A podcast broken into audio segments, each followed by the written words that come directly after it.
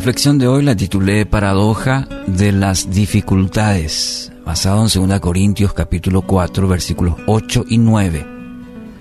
Dice esta versión, por todos lados nos presionan las dificultades, pero no nos aplastan. Estamos perplejos, pero no caemos en la desesperación. Somos perseguidos, pero nunca abandonados por Dios. Somos derribados, pero no destruidos. Las dificultades, bueno, son parte de nuestra vida. En mayor o menor medida todos enfrentamos situaciones difíciles. Ahora, la cuestión es, ¿cómo la enfrentamos? ¿Se puede sacar provecho de las dificultades?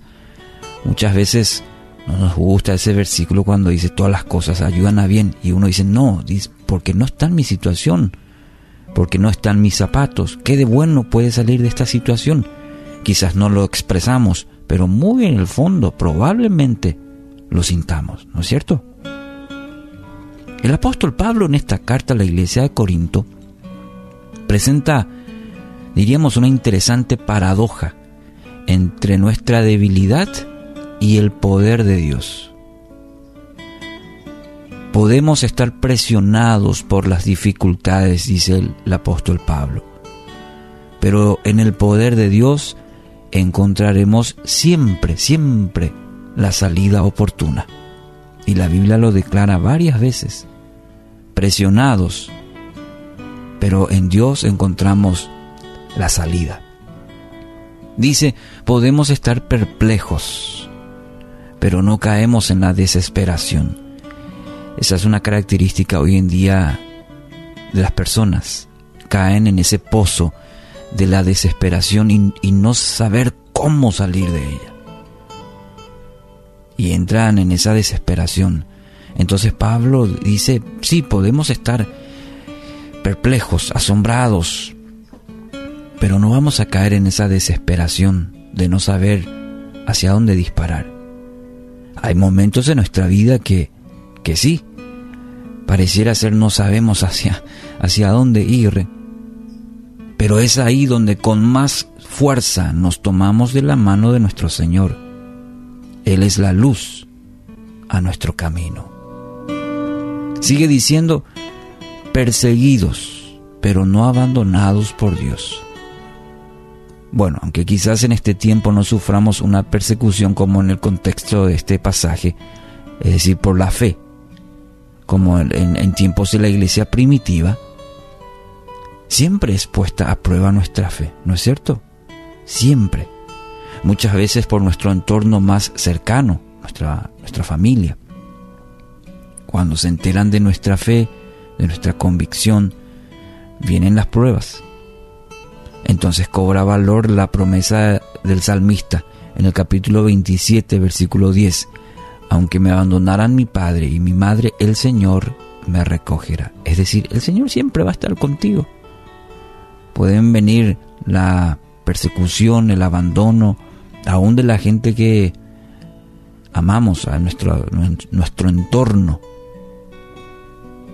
Ah, quizás podemos mencionar en cuanto a ello y el siguiente dice, somos derribados pero no destruidos. Una de las características del cristiano fiel no es que no pueda caer, sino que cada vez que cae vuelve a levantarse. Porque el suelo no es lugar para el cristiano fiel. ¿Mm? Tenga en cuenta, derribados pero no destruidos. El cristiano fiel se afarra fuerte al Señor Pueden venir momentos difíciles, de hecho, y podemos sucumbir. Pero no nos quedaremos muriendo polvo, como se dice, sino en el nombre de Jesús nos dará la fuerza para volver a levantarnos y continuar, continuar hacia adelante.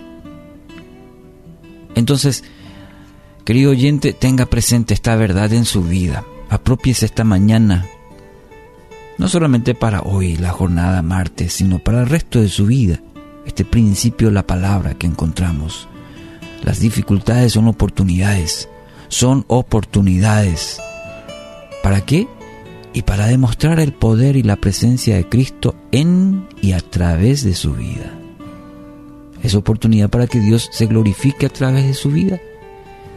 Entonces tome esta verdad en esta, en esta jornada, enfrente esta mañana toda situación con esta convicción.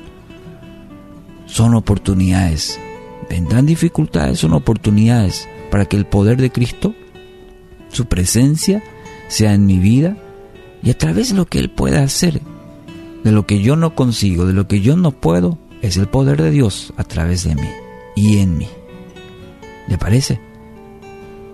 Hoy haga esta declaración en fe y proclame con su boca, dígalo con una convicción en el corazón y una proclama con su boca. En Cristo ya no hay angustia, no hay desesperación. Él es, Él es mi amparo y mi fortaleza. En Él confío yo.